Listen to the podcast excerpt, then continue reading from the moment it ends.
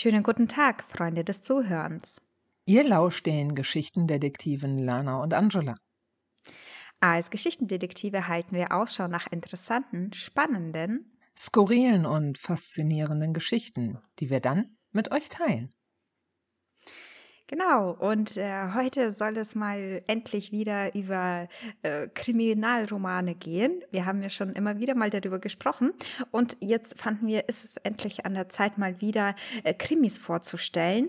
Und das Besondere ist diesmal, dass ich gar nicht weiß, welches Buch Angela vorstellt und sie von mir ebenso wenig. Habe auch nichts auf Goodreads äh, gespoilert. Sehr gut.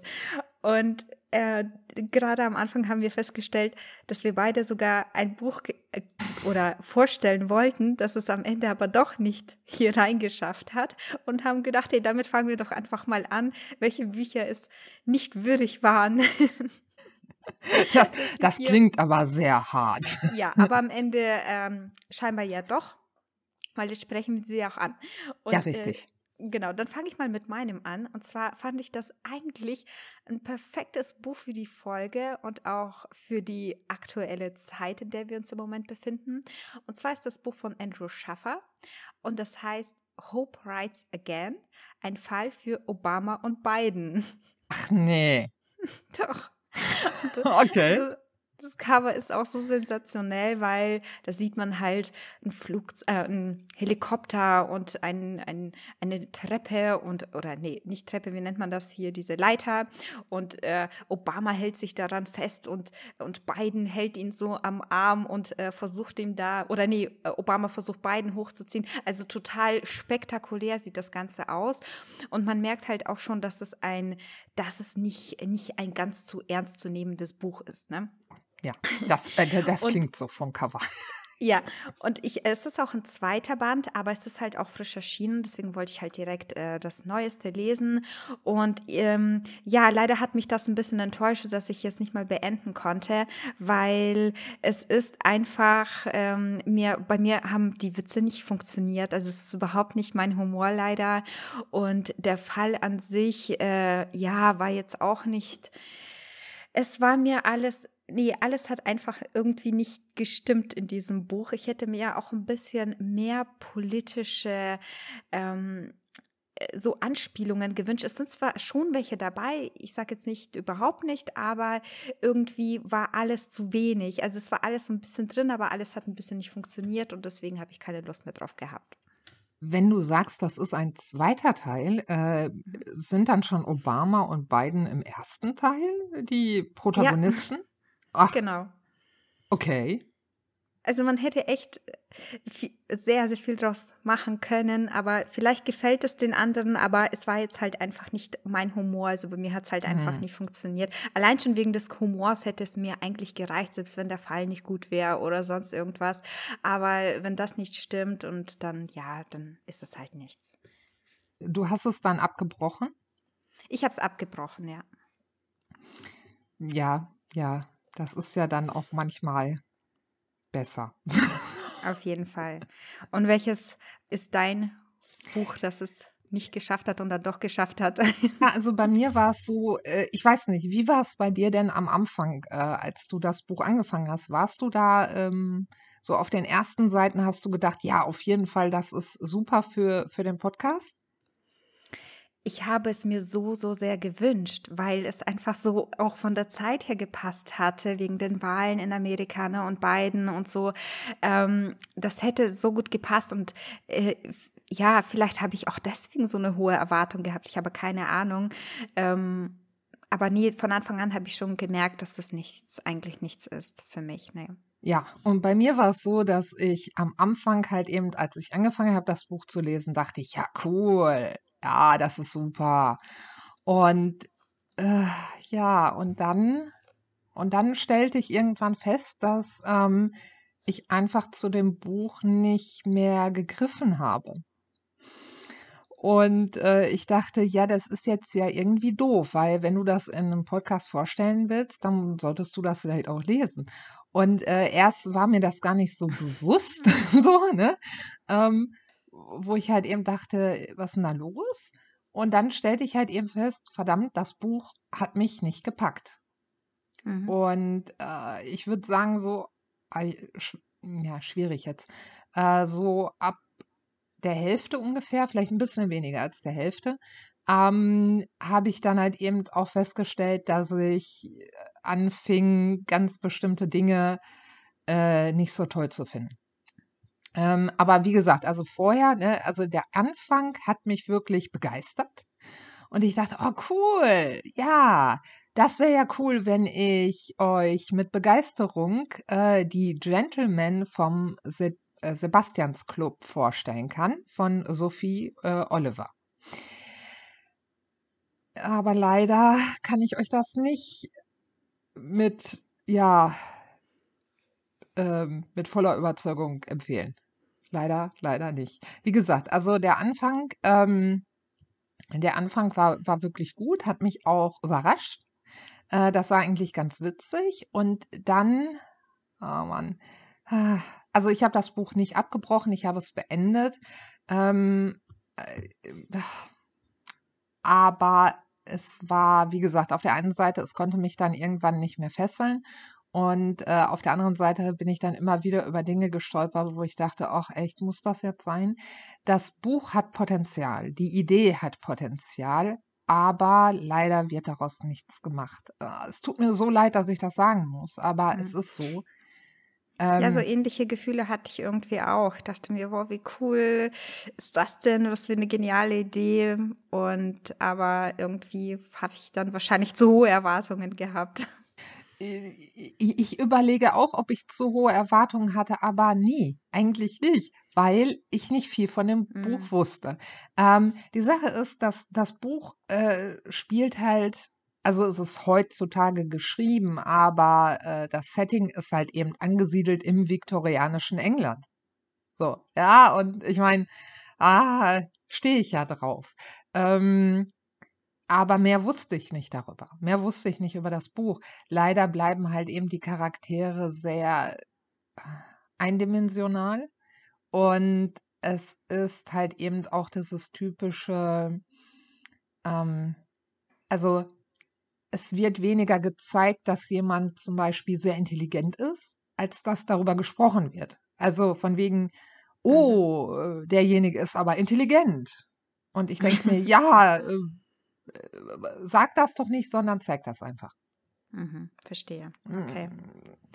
Und ähm, ja, ich habe dann, äh, ja, ich habe da, wie gesagt, ich habe das Buch zu Ende gelesen und es ist nicht furchtbar. Also so ist es nicht. Ne? Und ich kann mir auch gut vorstellen, dass es viele äh, mögen, ähm, weil es fällt, glaube ich, so in diesem Bereich, äh, ähm, ja, Kuschelkrimi, wo, wobei es schon manche, äh, manche äh, derbe, was, was heißt derbe, aber äh, so Szenen gibt, die dann halt eben so ein bisschen, naja, nicht ganz so appetitlich sind, sag ich mal so. Ne?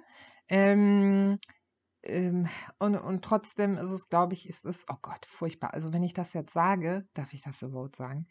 Ich finde das ja ganz furchtbar, wenn man Bücher einteilt in Geschlechter. Aber äh, ich nutze das jetzt einfach mal, um so zu verdeutlichen, in welche Richtung das Buch eher geht. Und da würde ich sagen, es ist eher so ein Frauenkrimi. Bitte, bitte werft keine Steine, dass ich das gesagt habe, aber. Also ich höre immer dazu, immer, das ist so, ist es dann so Cosi-Krimi-mäßig? Ah, ja, okay. ja, aber nicht auf so eine, also ja, also manche Leute benutzen das Wort ja auch, um Agatha Christie zu beschreiben. Ja, nein, das geht ja gar nicht. Äh, ganz genau. nee. Genau. Nee, es ist eher schon so, es ist halt eben, es gibt halt auch einen Anteil an Lie Liebesgedöns. Hm. Nicht, nicht, nicht schlimm, nicht schlimm, aber es ist halt, ach ja, schade. Nein, das war's leider. Aber es ist sehr schön, dass Agatha Christie zumindest einmal kurz hier erwähnt wurde, weil ich war auch sehr, sehr versucht, äh, für diesen Podcast eine Agatha Christie zu lesen, weil die halt einfach immer gut sind. Ne? Und wenn es darum geht, ein Buch zu finden, ähm, das man vorstellen kann, das gut ist, dann ähm, hat man schon mit Agatha Christie auf jeden Fall die richtige Wahl. Oh ja, aber vielleicht kann ich dich heute auch noch von einem anderen Krimi-Autor oder einer anderen Krimi-Autorin überzeugen. Dann schieß mal los. Soll ich? Nein, nein, fang du an. Ich, äh, nein, nein, mach du. Jetzt hast du mich aber neugierig gemacht. naja, ich ähm, habe auf meinem Sub noch ein äh, Krimi gehabt. Mhm. Äh, also nicht nur einen, ich habe noch mehrere Krimis auf meinem Sub. Und mir ging es ähnlich wie dir. Ich dachte dann, nehme ich einfach Agatha Christie. Äh, weil ich wollte, ich wollte, ich hatte dieses Bedürfnis nach einem Krimi, der mich einfach fesselt und, ne? So nach einer guter, nach einer guten Krimi-Zeit hatte ich das Bedürfnis. Und dann dachte ich mir, hm, ich bleibe im viktorianischen England und äh, greife zu einer Autorin, einer Krimi-Autorin, die mir bis dato noch äh, unbekannt war. Also von der ich noch nichts gelesen habe. Und ich habe jetzt dann äh, gegriffen zu Das Geheimnis der Lady Audley von Mary Elizabeth Braddon. Ich hoffe, ich habe den Namen richtig ausgesprochen. Ich gehe mal davon aus, wahrscheinlich nicht. Ähm, und oh mein Gott, dieses Buch war so grandios. Es, äh, es war wow. Und es war so ein Unterschied, nachdem ich halt eben wirklich ähm, also das Buch davor, der Krimi davor, mich ja so überhaupt nicht gezogen hat, hatte ich Schwierigkeiten, dieses Buch aus der Hand zu legen, weil es so unheimlich spannend ist und so grandios geschrieben. Und äh, das gleich. Sich gut an. Aber ja. ehrlich gesagt, also die, der Autorenname sagt mir im Moment eigentlich nichts. Also ich habe im Moment keine Cover oder so vor Augen. Ja, das, äh, das kann ich mir gut vorstellen weil, ähm, also schön, dass du das ansprichst, kommen wir direkt zu dem Punkt, der mich ein bisschen knurrig gemacht hat. Wir haben doch die Folge gemacht über ähm, auch eine Krimi-Folge, wo es äh, dann bei mir darum ging, welches war der erste Krimi. Ne? Und genau. Äh, da war ja, da haben sich ja die Experten gestritten, ist jetzt der erste Krimi das Mysterium von Notting Hill von Charles Warren Adams oder ist der erste Krimi die äh, Frau in Weiß von Wilkie Collins oder der Mondsteindiamant äh, von Wilkie Collins. So.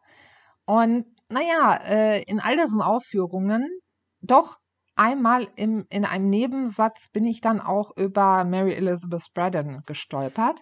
Das war es aber. Aber irgendwie gibt es da keine Experten, also zumindest das, was ich damals so zusammengesucht habe. Da war kein Experte, der gesagt hat, ja, Moment, Moment, äh, vielleicht ist der erste Krimi auch von ihr.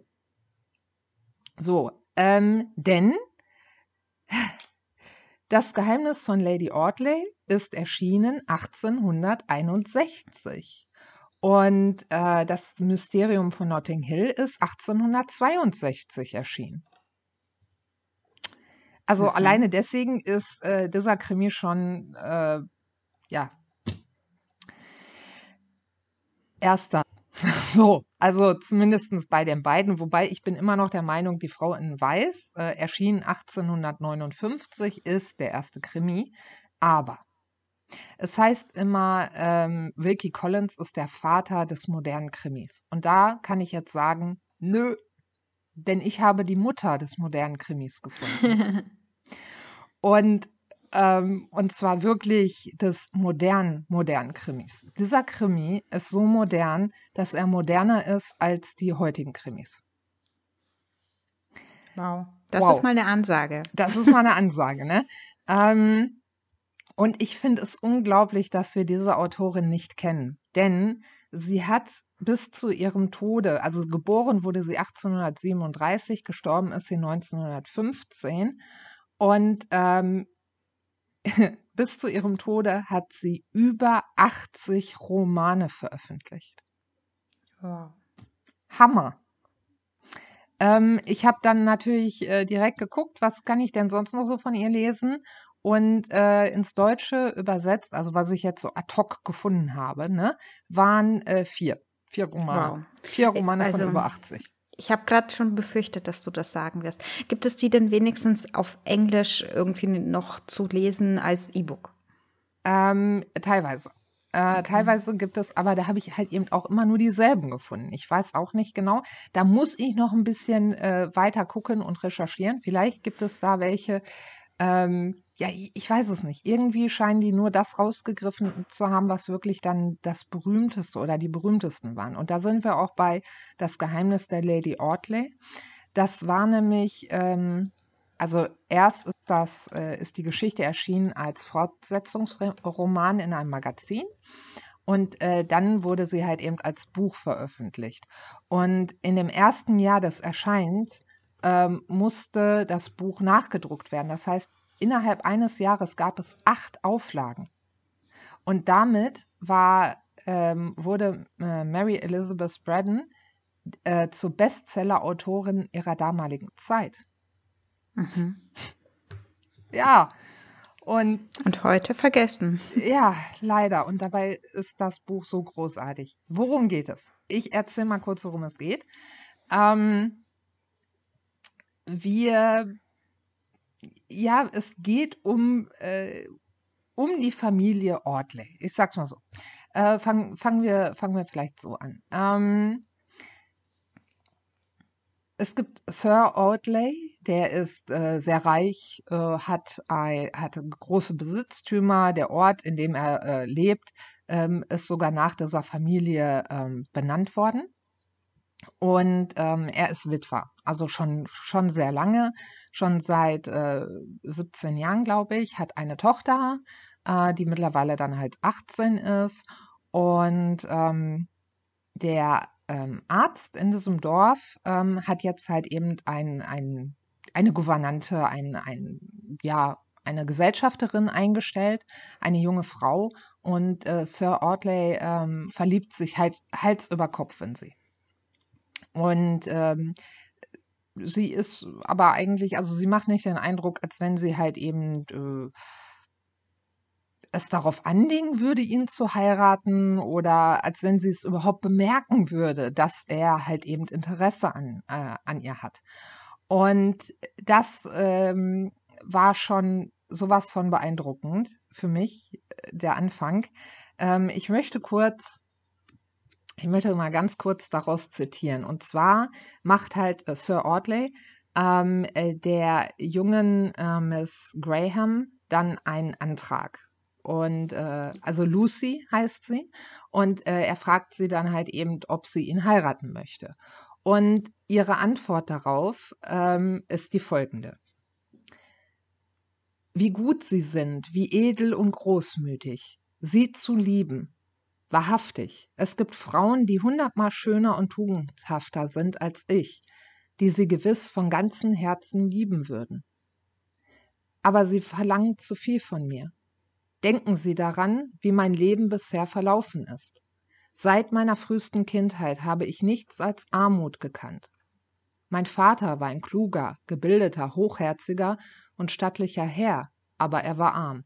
Armut, Schicksalsprüfungen, Sorgen, Erniedrigungen, Entbehrungen.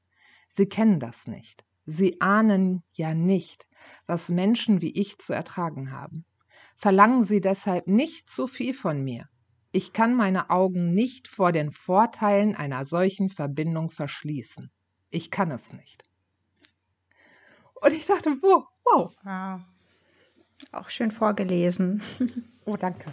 Ähm, das fand ich schon sehr spektakul äh, spektakulär. Also, weil wir haben da halt eben äh, diesen sehr verliebten Mann und äh, diese sehr junge Frau, die ganz klar sagt, ja, ich heirate sie, aber natürlich tue ich das auch wegen ihrem Geld.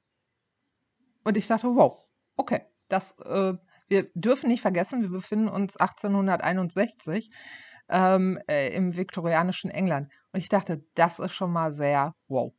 Ähm, so, dann die beiden kriegen sich, also weil er überlegt dann, okay, das klingt jetzt nicht besonders romantisch, aber ach egal, ich nehme sie trotzdem. Die rosarote Brille halt, ne? Ja, ja. Also es ist ihm schon bewusst, dass das jetzt irgendwie nicht so gelaufen ist, wie er das gedacht hat. Ähm, aber äh, egal, die beiden heiraten. Und ähm, und dann werden wir zu äh, unserem Protagonisten äh, geführt, Robert Audley. Das ist der Neffe von Sir Audley. Und Robert, ähm, Robert ist, ist, ich fand ihn großartig als Charakter. Ähm, er ist, wie soll ich das sagen, er ist jemand, der geht eigentlich den Weg des geringsten Widerstandes. Ähm, er hat ähm, eine ähm, eine Erbschaft bekommen, die ihm halt eben ein äh, geregeltes Auskommen ermöglicht. Also ne, er hat halt eben äh, sein jährliches äh, festes ähm, Erbschaftseinkommen sozusagen. Und, ähm, und das reicht ihm. Reicht ihm. Er äh, raucht seinen guten Tabak und liest gerne Romane und das war's. Mehr interessiert ihn eigentlich gar nicht. Ähm, aber seine äh, Bekannten und Freunde und so weiter haben gesagt, hey, mach doch was aus dem Geld, werd Advokat. Und, äh, und er entscheidet sich dann dafür, dass er Advokat wird. Allerdings nur weil er der Meinung ist, es ist weniger anstrengend, Advokat zu werden, ähm, als sich halt eben gegen seine Freunde zur Wehr zu setzen. Und so ist er jetzt halt eben also Advokat, aber äh, er hatte noch nie einen Fall, noch nie einen Mandanten oder sonst irgendwas. Und er lebt halt so vor sich hin und er findet halt eben auch, also so Streitereien und all sowas, das findet er ziemlich blöd, weil es ist so aufregend und, und das mag er nicht, ne? Er ist halt wirklich so, mh, hm, ja, gleichmütig Ne? Und äh, es, ist, es ist irgendwie so ein Charakter, mit dem sich irgendwie, glaube ich, sehr viele Leser identifizieren können, dass es so solche solche Streits und so in Romanform eigentlich ganz in Ordnung sind, aber im wahren Leben so diese ganze Aufregung, nein, danke. Genau. Und hier haben wir aber direkt im Roman so einen Charakter, der sagt, nee, nee, ich mag das überhaupt nicht. So. Und er erfährt dann halt von seiner Cousine, von der Tochter von Sir Audley, dass äh, Sir Audley ge geheiratet hat und äh, ähm, Alicia heißt sie, die Tochter, die beschwert sich halt eben, wie furchtbar diese neue Frau ist. Und wie verschwenderisch und wie dumm und wie kindisch und überhaupt. Und ähm, naja, Robert geht erstmal so darüber hinweg, sage ich mal. Gleichzeitig haben wir dann noch einen anderen Erzählstrang. Ähm, äh, ein, ein Mann taucht also ein Mann ist auf einem Schiff und fährt von Australien wieder nach England. Er hat äh, sein Glück und sein Geld, also er hat sein Geld, sein Geld in Australien ge gemacht und kommt jetzt zurück nach England. Ähm, und äh, ja, wo er mit diesem Geld im Grunde genommen seine Frau wieder ein gutes Leben wieder ermöglichen will. So. Ich will da nicht zu tief drauf eingehen. Auf jeden Fall ähm, das ist auch ein Erzählstrang, den wir miterleben, wie dieser Mann, also ähm, George heißt er, ähm, zurück nach England kommt und durch einen Zufall begegnen sich ähm, Robert Audley, also der Advokat, und George ähm, und stellen fest, dass sie sich halt äh, aus, äh, aus dem College kennen. Also sie waren zusammen auf, äh, auf der Schule und äh, sie waren damals äh, Schulfreunde. Und dann im Laufe der Geschichte merken wir, dass die beiden aber halt nicht nur diese Freundschaft verbindet, sondern noch sehr viel mehr. Das Ganze wird dann halt eben zu einem Krimi und sehr spannend, als George verschwindet. Und Robert ähm, sich aufmacht, aufzuklären, was mit seinem Freund geschehen ist, warum der auf einmal verschwunden ist wir als Leser haben von Anfang an eine Ahnung, was passiert ist.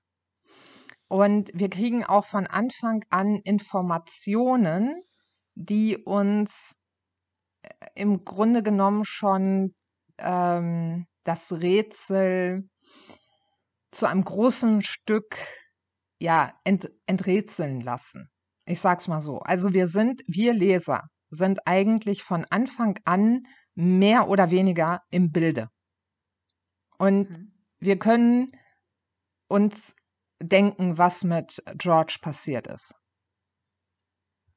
Und wir äh, und jetzt könnte man natürlich sagen, okay, aber das macht doch dann das Buch langweilig.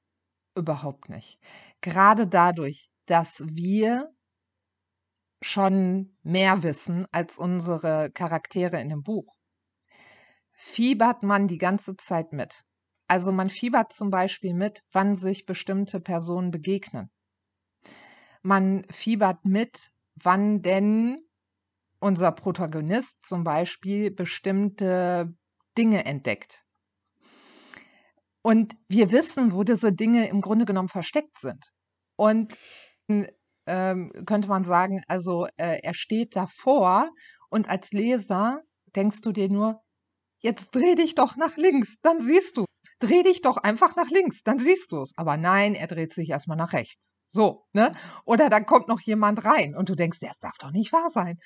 Und das macht die Spannung aus. Also wir, ähm, wir gehen im Grunde, also der Leser geht im Grunde mit dem Protagonisten, äh, mit dem Protagonisten mit. Ähm, und das und, erinnert mich ja. ähm, so ein bisschen daran, als wir damals ähm, auch einen Podcast besprochen haben, unser Spoiler-Experiment. Und dabei haben wir auch festgestellt, also wir haben einfach äh, uns gespoilert und gelesen, erstmal hinten, ne, was drin steht. Und dann haben wir äh, einfach wissen wollen, wie liest sich so ein Roman, wenn man ähm, sich schon gespoilert hat. Und das war ja kein schlechteres Lesen, sondern das war einfach hm. ein anderes Lesen. Genau. Ne? Und deswegen kann ich mir gut vorstellen, dass es trotzdem sehr gut funktioniert. Das ist halt einfach irgendwie ein bisschen auch, es ist ja, ich weiß nicht inwiefern, aber es fühlt sich, hört sich zumindest sehr experimentell für ihre Zeit an, oder? Ähm, finde ich auch. Finde ich auch. Und genau das ist, äh, warum ich gerade gesagt habe, ich finde, sie ist äh, die Mutter des modernen Krimis äh, mhm. oder des sehr modernen Krimis, weil, ähm, also erstmal haben wir Charakterentwicklungen, die, so, also damit habe ich nicht gerechnet. Damit habe ich wirklich nicht gerechnet. Ähm, dann auch das, was, was du gerade gesagt hast. Ne? Also im Grunde genommen, ähm, ja, lesen wir den Roman von hinten, wobei das nicht ganz stimmt, weil obwohl ich dachte, ich habe den Durchblick, hat sie es geschafft, äh, noch einige Wendungen einzubauen oder einige Details einzubauen, die mich wirklich äh, überrascht und sogar schockiert haben. Also das war so, wo ich dachte, nein.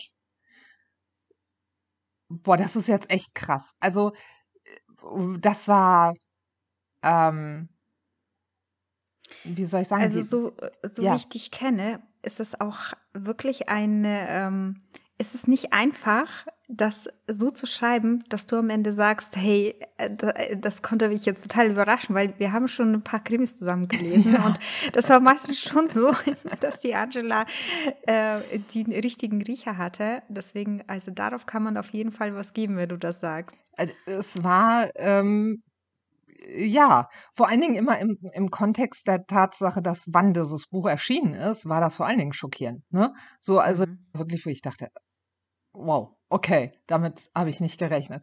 Und ich glaube, das ist aber auch, weil sie uns als Leser in, diese, in dieser Sicherheit wiegt. Weißt du, so von wegen, ja, ja, ich weiß ja, worum es geht. Ne? Ich kenne das Geheimnis ja. Mhm. Nee. Also schon, ja, aber ich glaube, durch diese, durch diese vermeintliche Sicherheit ähm, übersieht man einfach auch Dinge. Oder ja, ne, mhm. oder, oder rechnet nicht damit. Ähm, also ich fand es wirklich, ich finde, die Charaktere sind außergewöhnlich. Vor allen Dingen, ähm, da, da muss ich äh, noch kurz drauf eingehen, vor allen Dingen die Beschreibungen oder die, Charak die weiblichen Charaktere. Vor allen Dingen die weiblichen Charaktere sind Ausnahmeerscheinungen.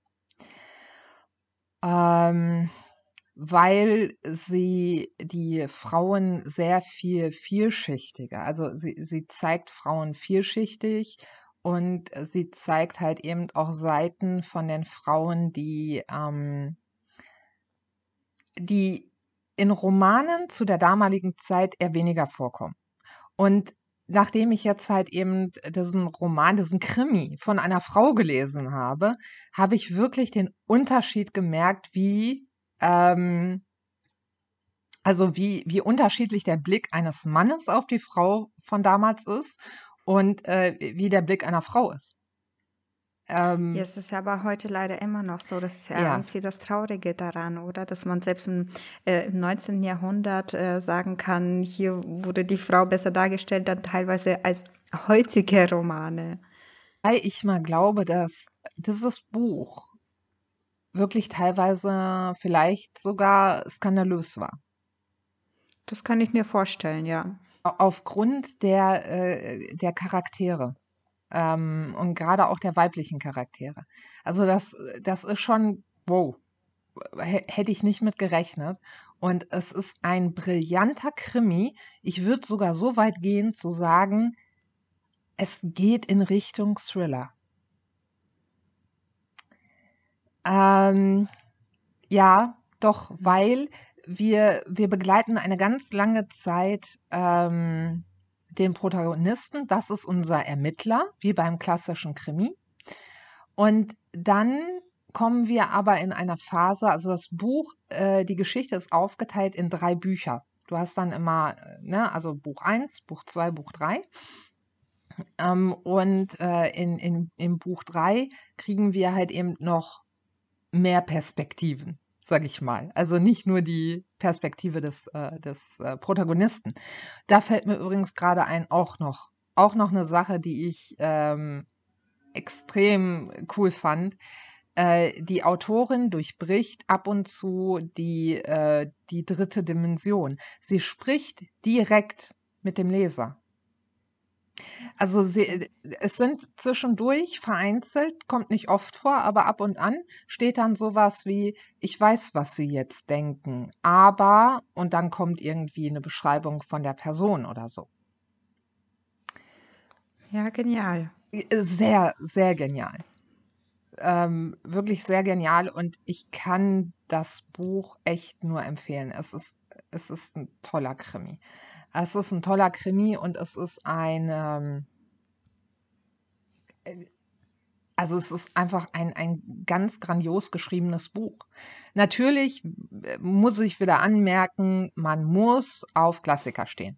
Ne? Weil, wie das, was ich jetzt auch vorgelesen habe, man hört es ja, die Sprache ist natürlich ähm, angepasst auf damals. Ne? Und ähm, und, und äh, damals war es halt eben auch normal, den Cousin zu heiraten. Also das ist zum Beispiel auch so eine Sache. Da waren, ja, da stolpert man dann vielleicht ein bisschen drüber, aber ne, so, äh, also. Naja, das ist aber heute auch noch nicht verboten. Stimmt. Aber trotzdem ist es so, ne, also das so. Ja. Man sieht halt, wie soll ich das sagen? Man sieht halt, wie wichtig auch einfach finanzielle Dinge sind ähm, und welche Grenzen es dadurch dann halt nicht gibt, damit das Geld zusammenbleibt. Ich sag's mal so, ich drück's mal so mhm. nebulös aus. Ähm, also wie gesagt, man muss schon auf, auf Klassiker stehen. Ne? Also wenn man so gar nichts mit Klassikern anfangen kann, dann wird es einem wahrscheinlich nicht gefallen. Ansonsten kann ich nur sagen, probiert es aus, lest rein, es ist grandios.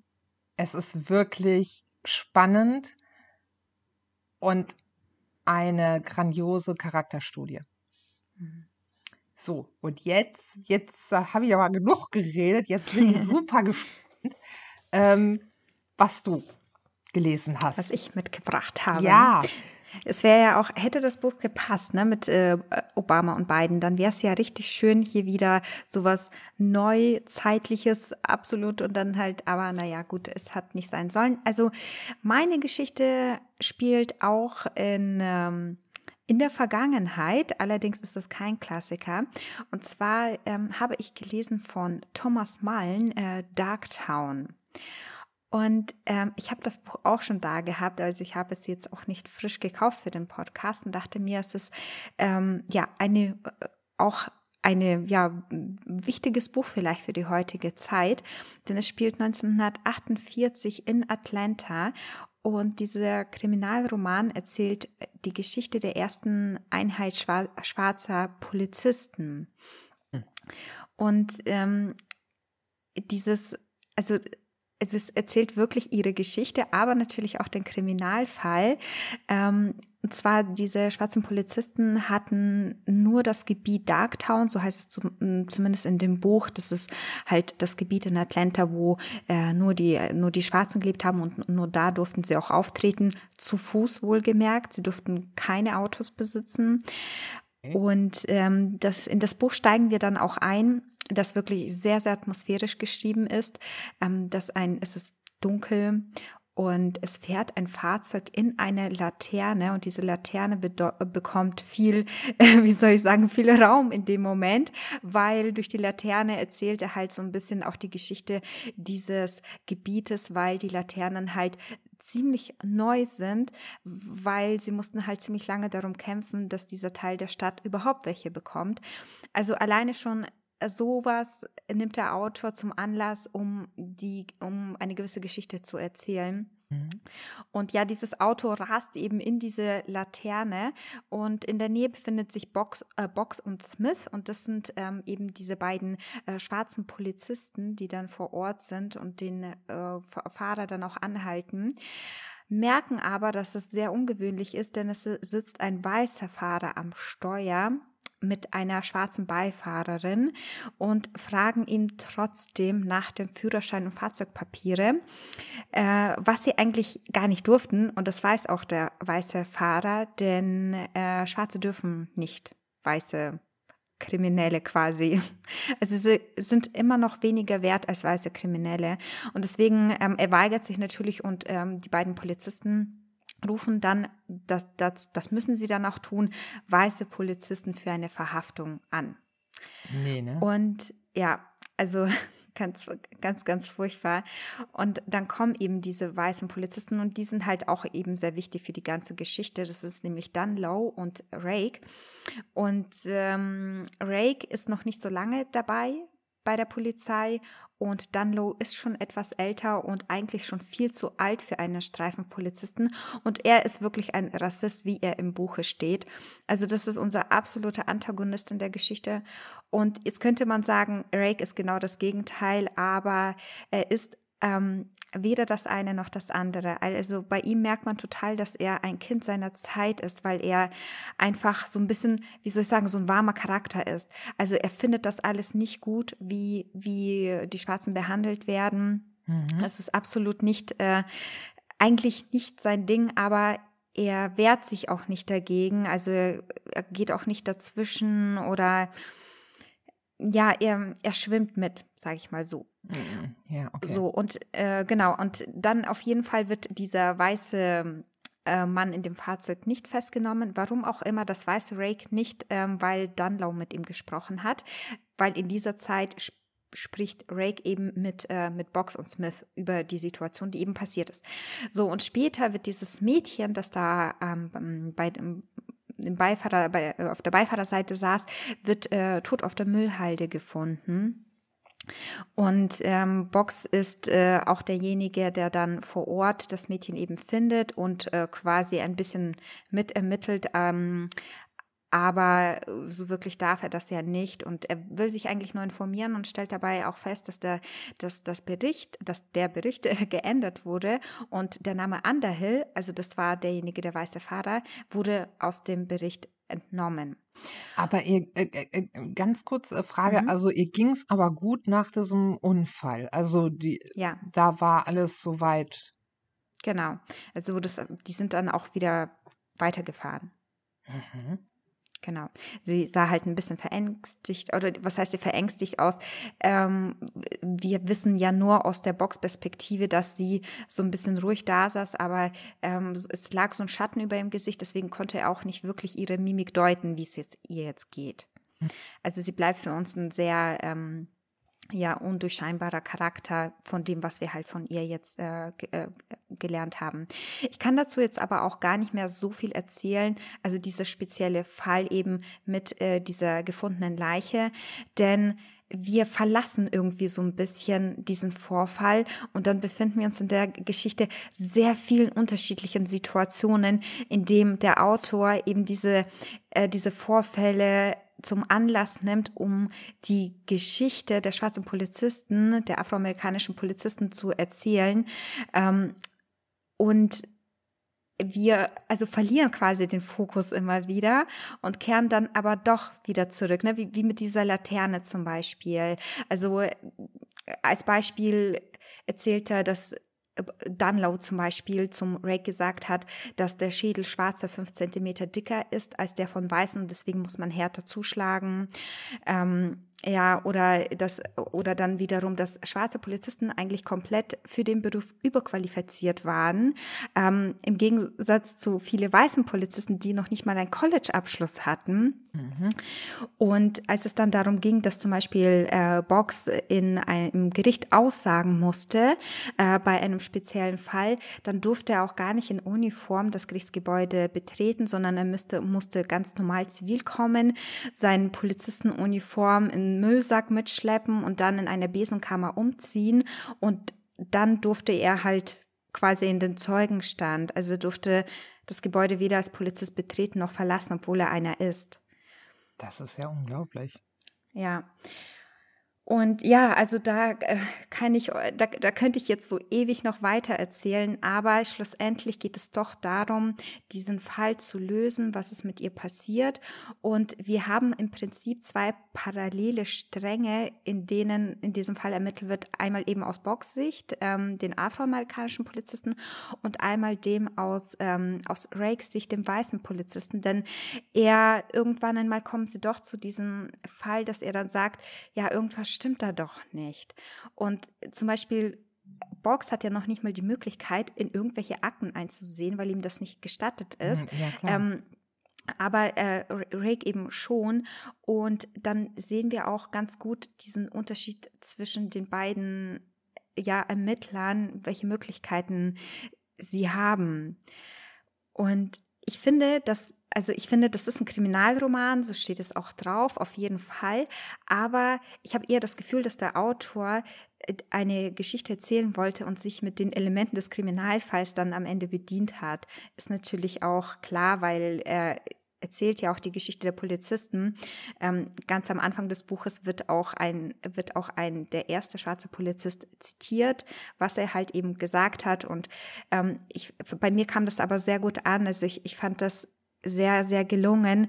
Ähm, teilweise war es so ein bisschen für mich, äh, also für mich hat sich dieses Buch nicht wie die, ich glaube, 480 Seiten angefühlt, sondern nach viel, viel mehr. Es hört sich jetzt negativ an, aber dadurch, dass so unglaublich viel erzählt wurde und wir in so vielen verschiedenen Situationen uns befunden haben, hat sich das halt einfach nach irgendwie viel, viel mehr angefühlt.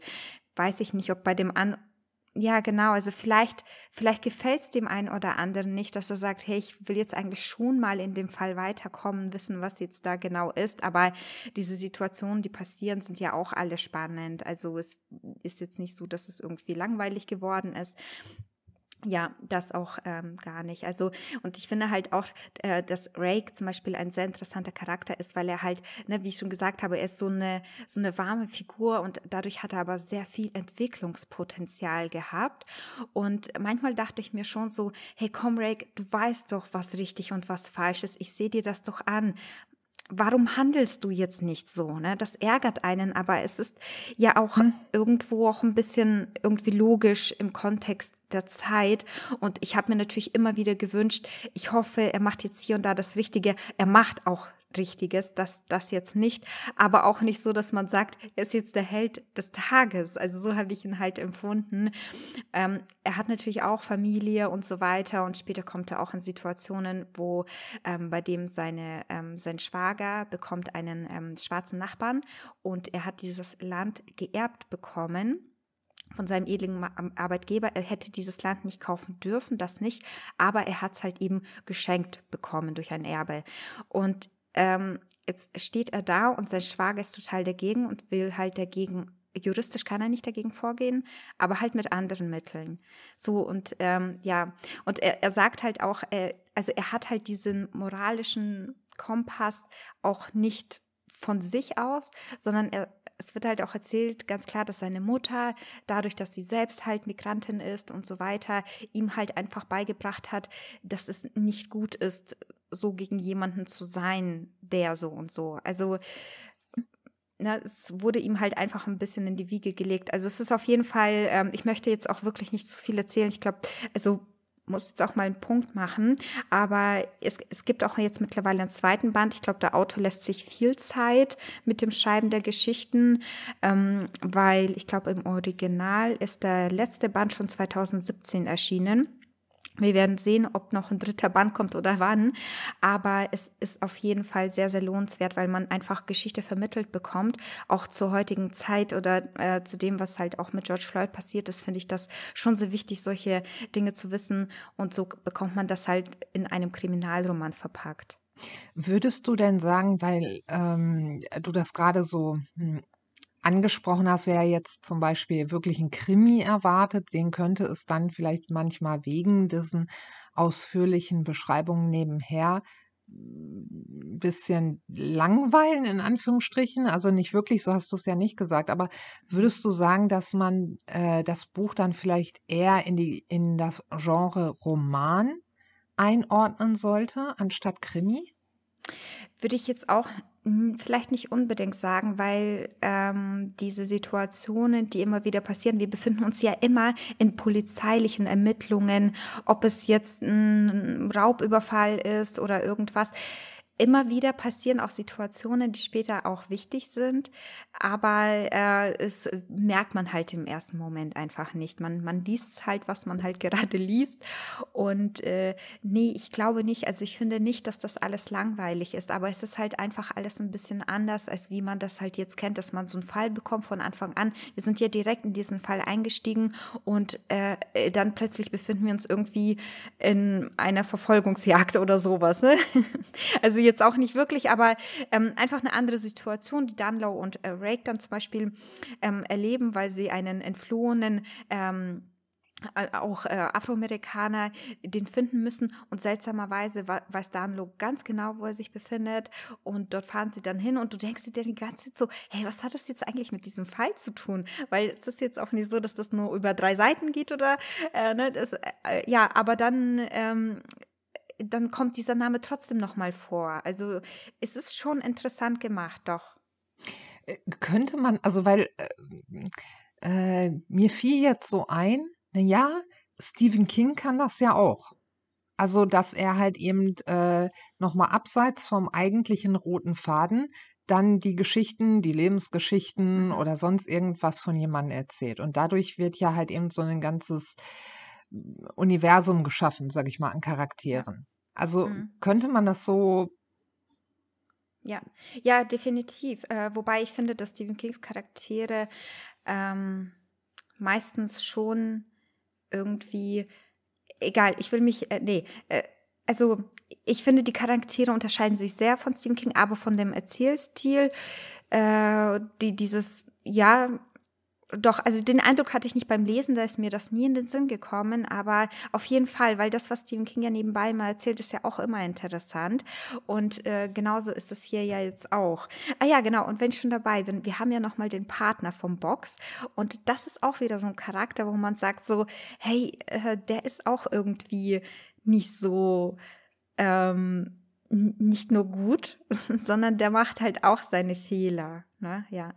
Und noch ganz wichtig, eine Sache noch, was ich auch interessant fand, war, dass die Menschen, die halt eben diesen äh, Teil der Stadt gewohnt haben, dass die ja auch nicht gewohnt sind, dass auf einmal Polizisten da sind, weil sie gelernt haben, ihre Sachen untereinander selbst zu regeln.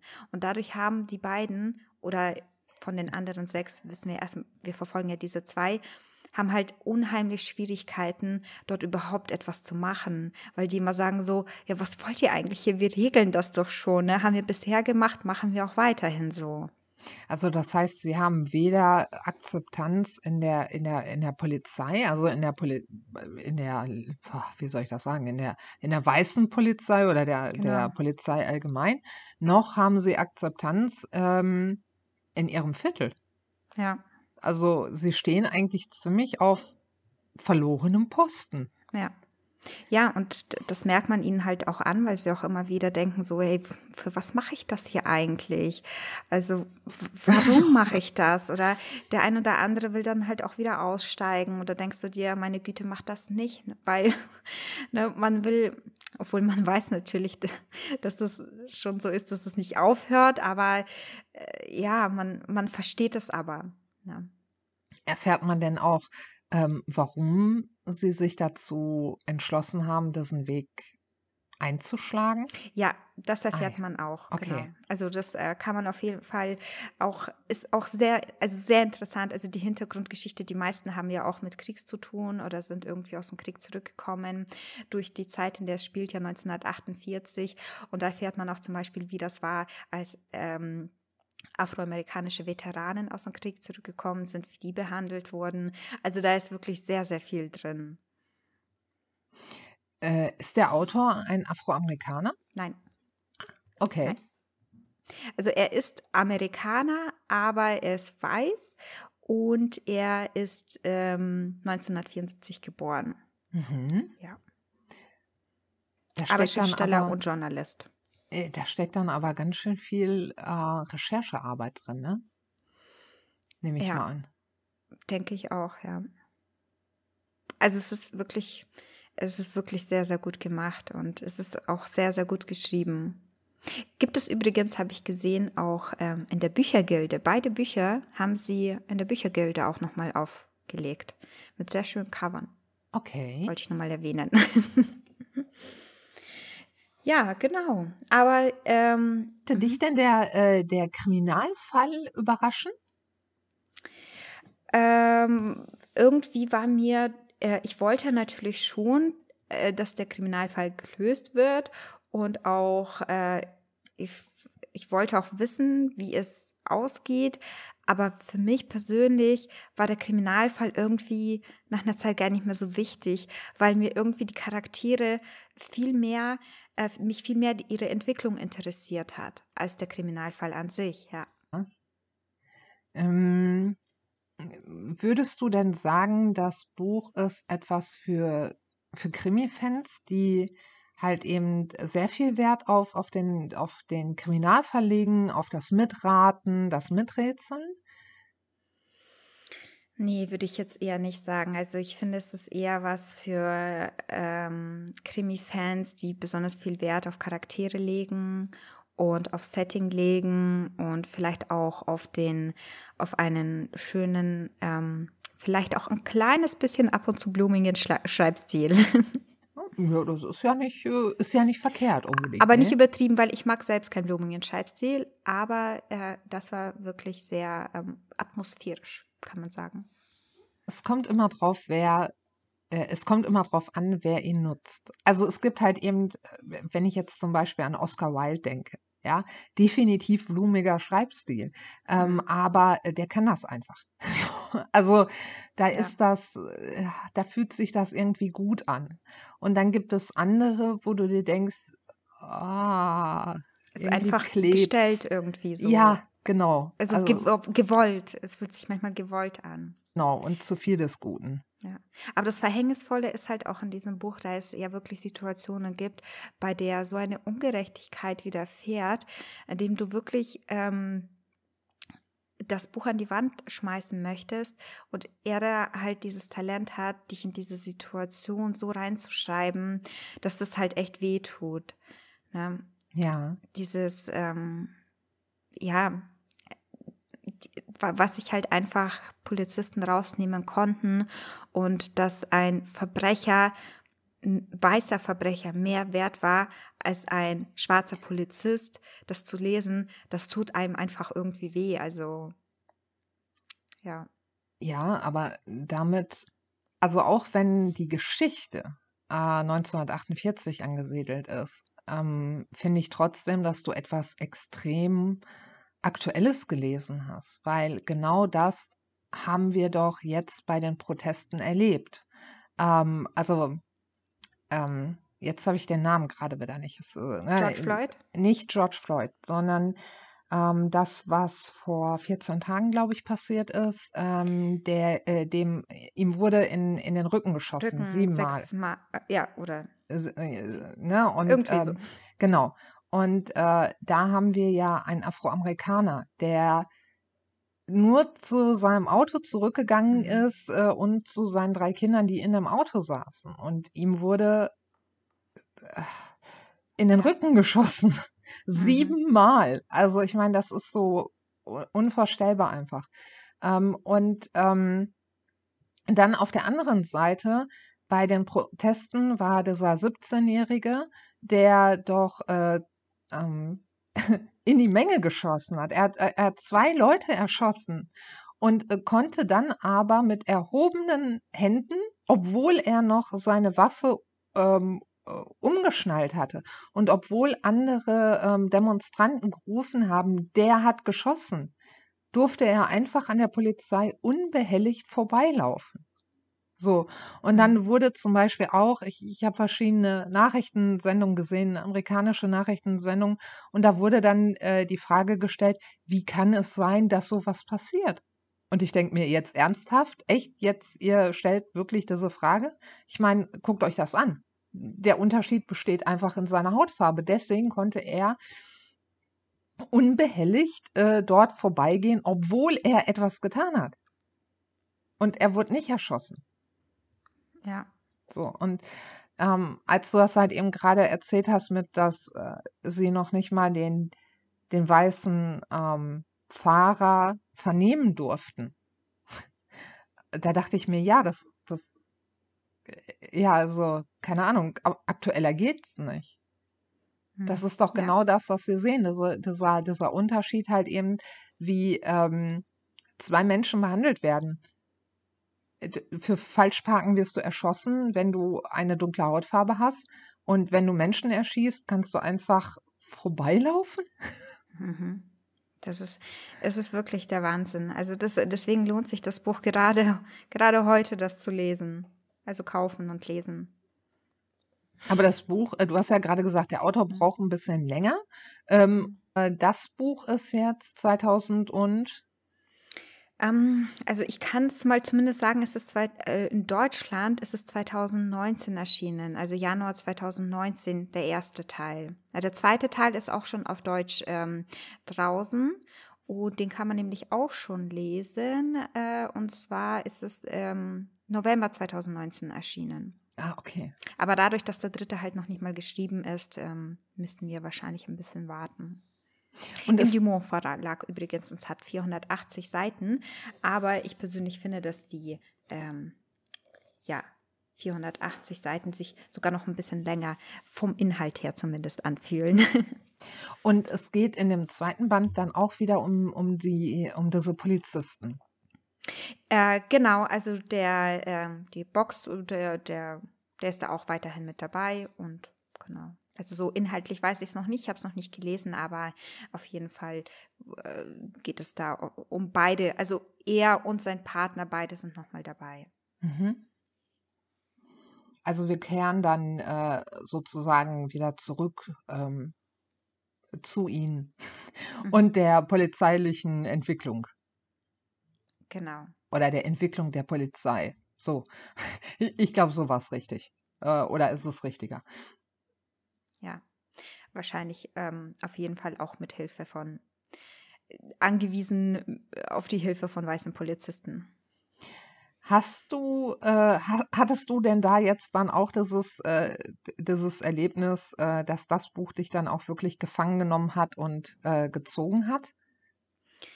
Ähm, also auf jeden Fall war das eine Erleuchtung nach Hope Rides Again.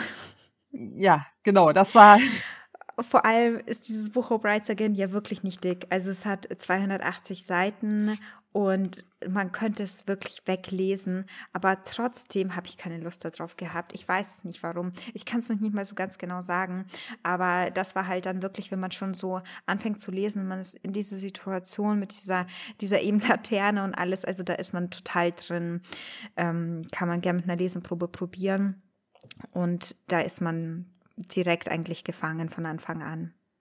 Also ich finde, das ist doch jetzt auch direkt nochmal ein, ein, ein schöner Tipp ähm, gegen eine Leseflaute, weil manche sagen ja, ne, wenn sie dann halt eben so ein Buch haben, was sie nicht begeistert oder was sie dann sogar abbrechen, dass sie danach in so ein bisschen in eine Leseflaute gehen. Ähm, und äh, ja, da könnte man jetzt vielleicht einen Tipp draus, äh, draus machen und zwar greift einfach zu einem anderen Buch von eurem Sub. Vielleicht aus dem äh, selben Genre und ihr seht, das äh, nächste Buch kann dann äh, möglicherweise euch mega begeistern. Ganz genau, bei uns ging es ja beiden so. Ja, so, ne? also deswegen äh, nicht sich wegtragen lassen von einer Leseflaute, sondern einfach das nächste ausprobieren. Und wenn genau. das nicht ist, dann das nächste. Ich meine, dafür hat man ja einen Sub. Richtig. Oder einen Eine überall Ruck. zugängliche, ganz viele Bücher innerhalb 24 Stunden. Oder so. ja. Äh, stimmt. Genau, wenn ihr zum Beispiel gerade nicht wissen äh, wisst, was ihr lesen sollt oder vielleicht, ne, dann könnt ihr euch ja die Bücher, die wir jetzt vorgestellt haben, euch mal angucken.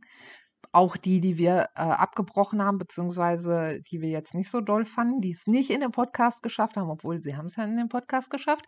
Mhm. Ähm, ne? Auch die Aber ganz ehrlich, ich werde mein Buch, dieses Hope Rides Again, werde ich auch behalten, weil allein schon wegen dem Cover Ja, ja. es ist großartig, ich musste dir angucken. Allein schon wegen dem Cover werde ich das behalten. Und wenn Biden tatsächlich Präsident wird, ne, dann hat sich das ja sogar gelohnt, nur wegen dem Cover das zu kaufen. ja, weil es so auch so ein bisschen symbolisiert, ne, weil Obama ist ja auch jetzt so ein bisschen hinter Biden und hilft den, greift ihm ja auch ein bisschen wegen im Wahlkampf unter die Arme. Und genau so sieht es auf dem Cover im Moment auch aus. Also großartig. Ich finde es äh, auch eine sehr schräge Idee.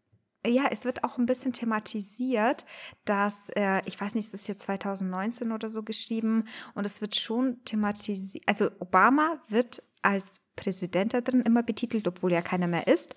Ähm, äh, Donald Trump findet überhaupt namentlich keine Erwähnung. Also es ist, er ist zwar vorhanden und er wird auch mal kritisiert, aber man merkt auch, dass Biden äh, gerade dabei ist, äh, kandidieren zu wollen, sich aber eben in diesem Fall, durch diesen Fall auch immer wieder ablenken lässt. Also es ist schon irgendwie witzig, also es ist irgendwie schon nicht schlecht gemacht, aber ich weiß nicht, irgendwie war das in der Umsetzung, vielleicht waren tatsächlich sogar die schlecht gestellten äh, Witze für mich einfach, die nicht so funktioniert haben. Und äh, es ist wirklich so, also ein Buch darf gerne humorvoll sein, aber sobald die Witze nicht funktionieren, wirkt alles so gestellt. Ja, stimme ich dir total zu, weil jetzt, wo du das so sagst, in, ähm, in dem Krimi, den ich halt eben davor gelesen habe, da waren es nicht Witze, aber da waren es die Dialoge. Ähm, und die haben für mich nicht funktioniert. Und dadurch also die Dialoge waren so angesetzt, dass sie halt eben etwas Bestimmtes darstellen wollten. Ne? Ähm, und das hat für mich halt nicht funktioniert. Und deswegen klang es dann einfach nur sehr äh, gestellt. Also mhm. ähm, da war es zum Beispiel so, dass es teilweise klang, als würde ich ein Kinderbuch lesen. Also die Dialoge klangen eher wie, wie aus einem Kinder- oder Jugendbuch. Okay.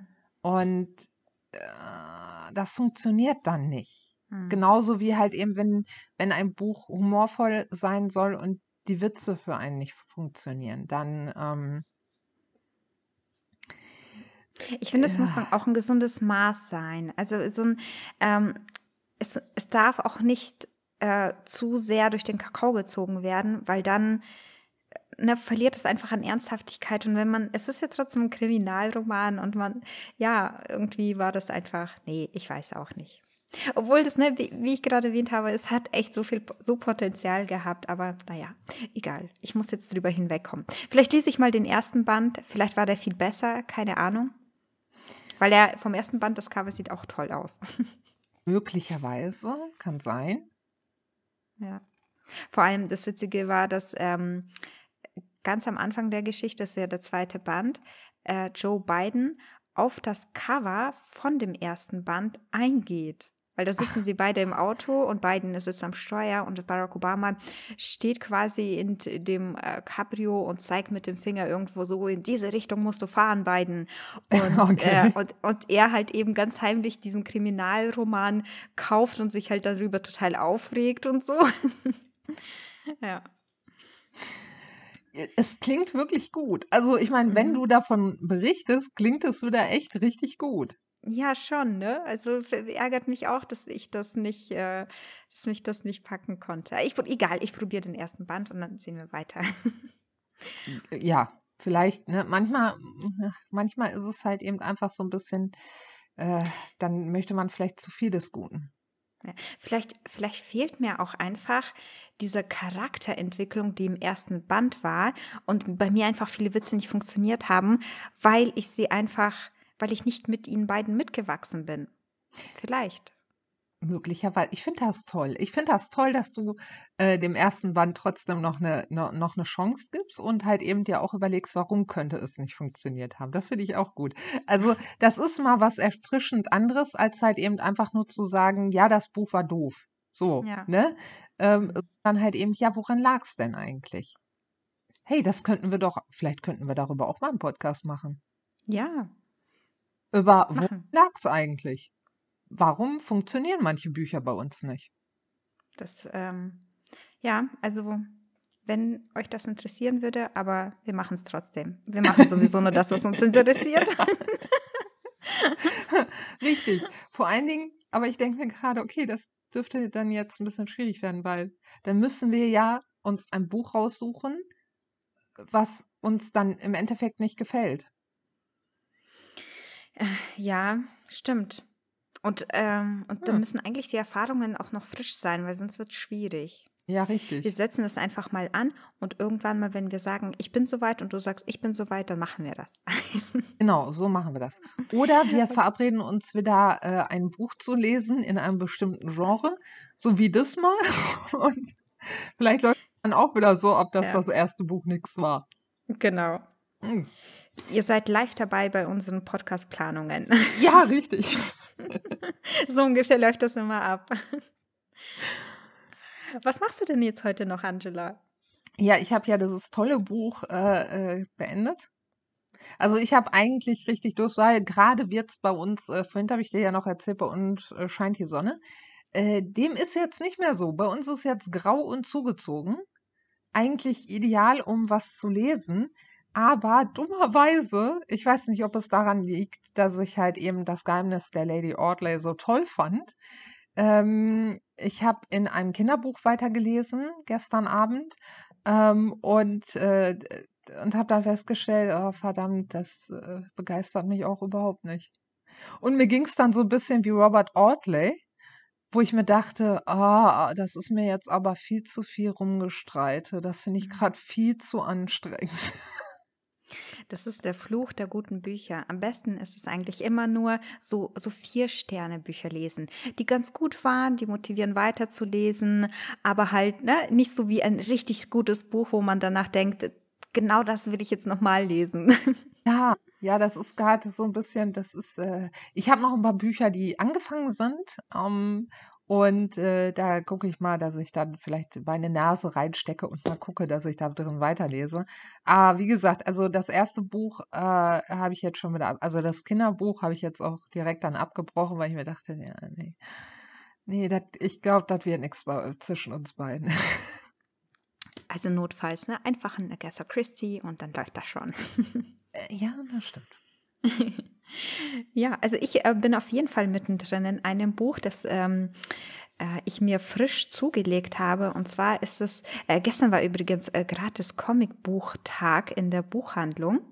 Und äh, ja, da war ich vor Ort. Äh, ich bin ein bisschen enttäuscht, weil mich nervt das so ein bisschen. Also wir durften ähm, jeder fünf Stück äh, auswählen und dann haben wir das auch gemacht und daheim stelle ich halt fest, dass 80 Prozent von diesen Gratis-Comic-Büchern nur Leseproben sind im Prinzip, weil danach musst du ja den Comic kaufen, um weiter zu lesen. Ich habe mich so geärgert, weil ich ein richtig gutes Comic angefangen habe und denke mir, nee, auch wirklich Leute, wie gemein. Und dann gucke ich rein, dann war es bei den meisten halt so, oder? Ach, das ist Also ja, das ist ja fast ein bisschen Betrug, oder? ja, eigentlich könnte man das auch gratis Leseproben-Comic-Tag nennen. Ja, Würde es eher treffen. das ist ja, weil wenn du dann, hm. Ja, fand, war ich schon traurig. Naja, auf jeden Fall habe ich mir von Lily King Writers and Lovers äh, gekauft. Und ähm, am Anfang war ich noch nicht so äh, drin, aber mittlerweile schon.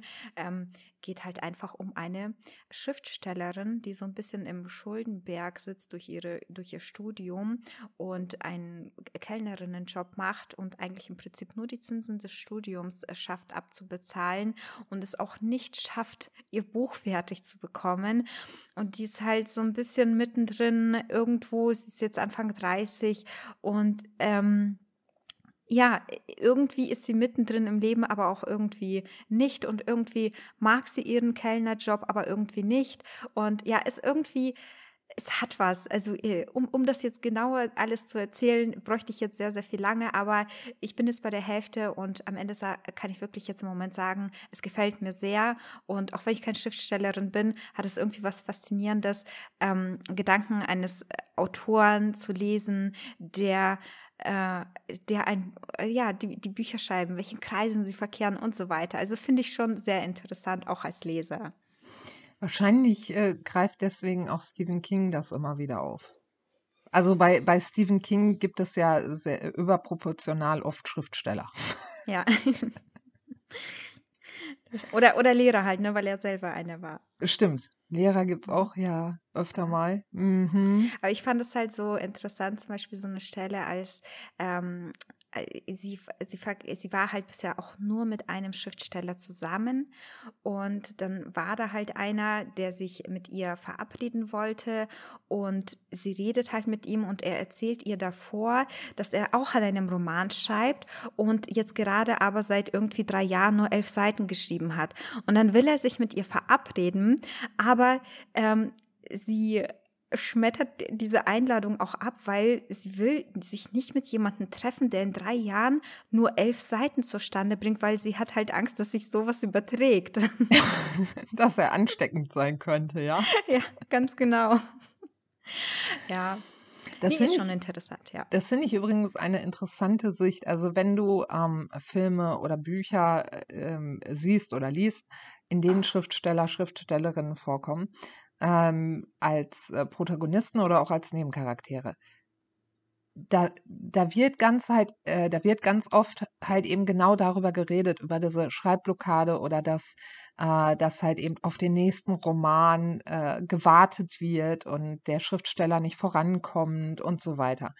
Ähm, und ich finde das sehr interessant. Ich habe ja auch ein paar Biografien über Schriftsteller gelesen und nicht jeder war halt eben so, ähm, ja, wie soll ich das jetzt sagen, ähm, so begnadet wie zum Beispiel Agatha Christie, die halt eben wirklich einen Roman nach dem anderen ra mhm. rausschreiben konnte. Ne?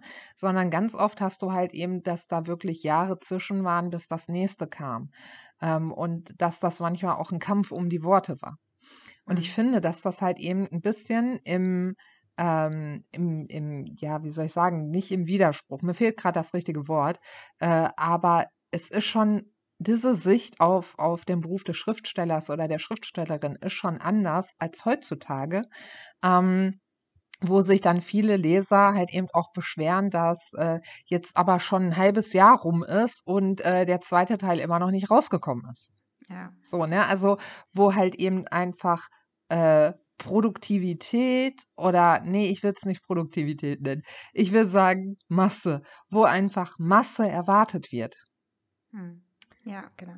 Ne? Das, wo das du jetzt gerade mit den äh, Biografien gesagt hast von Schriftstellern, das hat sie halt auch gemacht. Ne? Sie ist dann in die Bibliothek gegangen, weil sie unbedingt was, ich glaube, über äh, Rio oder sowas äh, äh lesen wollte, sich da ein bisschen für ihr Roman äh, zu, äh, ein bisschen zu recherchieren. Aber stattdessen hat sie sich in der Abteilung der Biografie über, über, über Schriftsteller dann ähm, befasst, äh, deren Müttern, äh, Mütter gestorben waren, weil sie halt ihre Mutter auch verloren hat. Und so saß sie halt da und anstatt halt, weil das Problem war halt einfach, dass sie das nicht weitergebracht hat. Ne?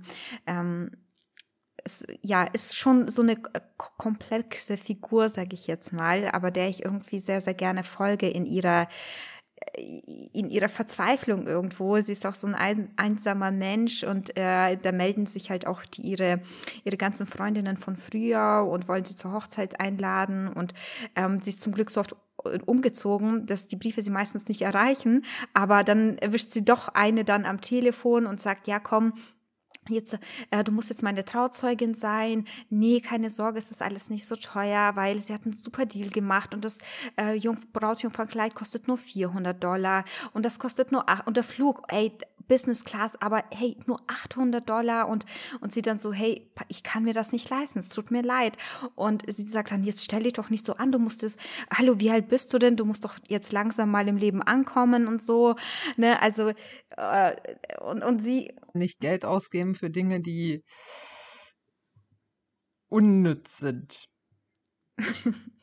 Also entschuldige, aber ne, so, also 400 Euro für ein Kleid, was dann, äh, Dollar, 400 Dollar für ein Kleid, was man einmal anzieht als Nebencharakter. Ja, und irgendwie, ich hm. persönlich finde ihr Leben jetzt auch gar nicht mal so schlimm. Ne? Ja, sie ist jetzt eine Kellnerin, obwohl sie einen Master im Creative Writing hat.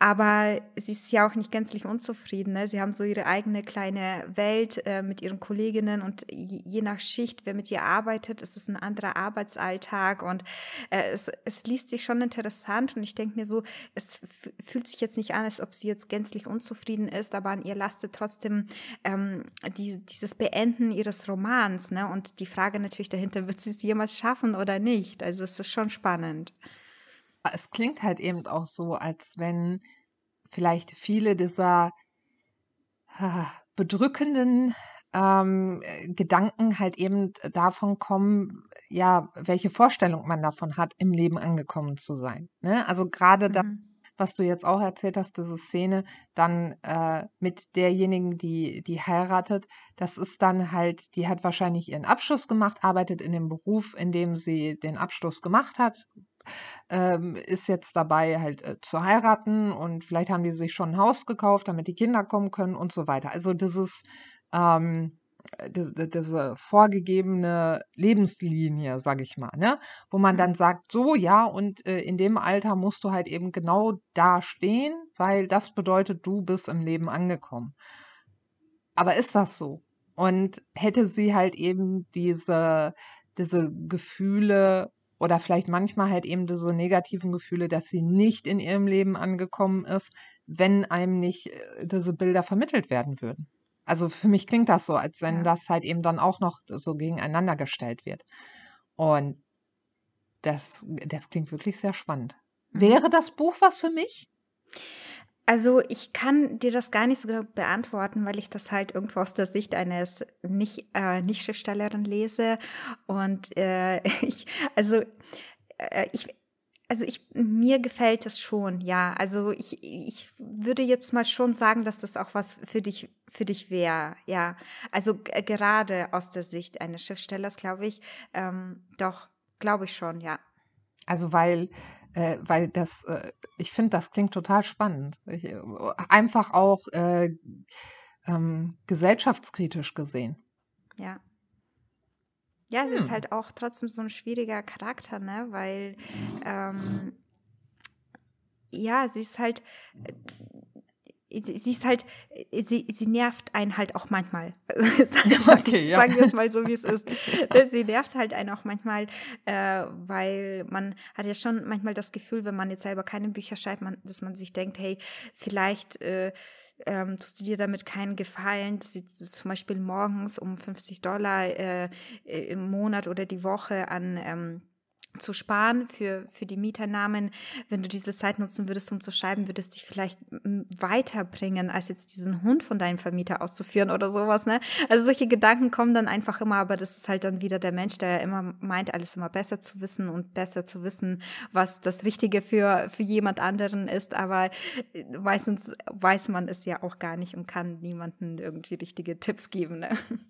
Aber es ist ja auch nicht verkehrt, wenn die Charaktere in Büchern und Geschichten menschlich sind und manchmal nerven Menschen, manchmal sind sie toll, manchmal könnte man ihnen den Hals umdrehen, ne? So, also deswegen ist ja gar nicht schlecht, wenn ja. die Charaktere so facettenreich sind. Auf jeden Fall, doch. Wenn man es darauf anlegt, dann äh, auf jeden Fall ein sehr guter Buchtipp. Sogar noch einer. Ich sag dir Mann, Bescheid, sobald ich es beendet habe, ob ja. ich dabei geblieben bin. genau, genau. Ich warte noch dein, äh, ähm, dein end, end, äh, endgültiges, Mann, Mann, äh, Urteil ab. Genau. Und ja, dann äh, verabschieden wir euch mal in das Wochenende. Und äh, genau.